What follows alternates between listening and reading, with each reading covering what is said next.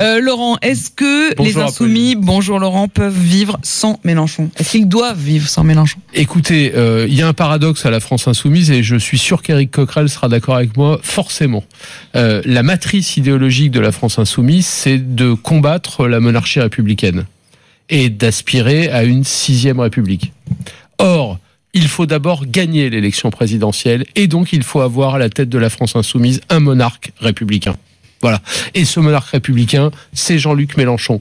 Comment on devrait pouvoir se passer à la France insoumise de ce monarque et donc de Mélenchon, et en même temps, ils ne peuvent pas s'en passer. Et puis, il s'est passé un changement à l'occasion des élections européennes. Jusqu'à présent, pendant les deux premières années du quinquennat d'Emmanuel Macron, la France insoumise était très très largement hégémonique à gauche. Mais c'est fini c'est fini et donc du coup il faut tout réinventer, tout réinventer sans doute euh, dans les modes d'action, dans les modes de gouvernance, dans les, les, les, messages qui sont envoyés. La France insoumise depuis ces élections européennes n'est plus hégémonique à gauche et ça change la donne. Éric Bonnet. Euh, il y a eu euh, une repolarisation, un déplacement des barycentres, euh, que ce soit à gauche ou à droite. Alors tout le monde dit attention, hein, euh, y compris d'ailleurs à la France insoumise, la gauche n'existe plus vraiment, la droite n'existe plus vraiment.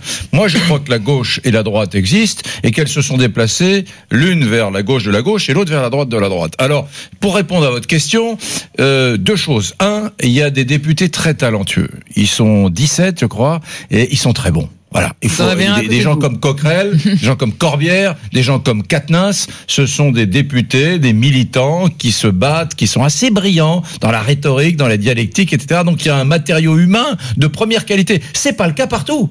Il y a, euh, je veux dire, là ils sont pas nombreux, mais chacun compte. Mon, mon sentiment, c'est que par exemple, euh, à République en Marche, il y a, il y a des députaillons qui sont pas à la hauteur. Voilà, et dans tous les partis, y compris à droite. Bon, chez eux, ils sont bons. Donc euh, la succession à, à, Mélenchon, elle est là. C'est Corbière, c'est c'est lui, Coquerel, euh, euh, ou, ou c'est Katnins, vous voyez. Euh, et, et, et, puis finalement, ils l'ont ancré dans le paysage. Leur France insoumise, elle est là, elle est toujours là. La gauche, le Parti socialiste existe très péniblement. Elle est où la gauche? Eh ben c'est eux. Donc moi, je réponds à votre question. Oui, oui, il euh, y a un avenir de la France insoumise sans Mélenchon. C'est quand même le comble. C'est Éric Brunet qui vous dit qu'il y a un avenir. oui, mais j'ai l'impression qu'Éric Brunet calque une, une, analyse de la situation d'il y a deux ans. Mais là, les choses ont changé. La, la, France insoumise fait autant de voix dans les urnes que le Parti socialiste et place publique avec M. Glucksmann. Aux Donc européennes. Les... Aux, aux européennes. européennes. C'est une élection très particulière. Aux européennes. Et pardon, vous avez raison d'insister, ça risque d'être encore plus difficile pour les élections municipales parce que quoi qu'on en pense,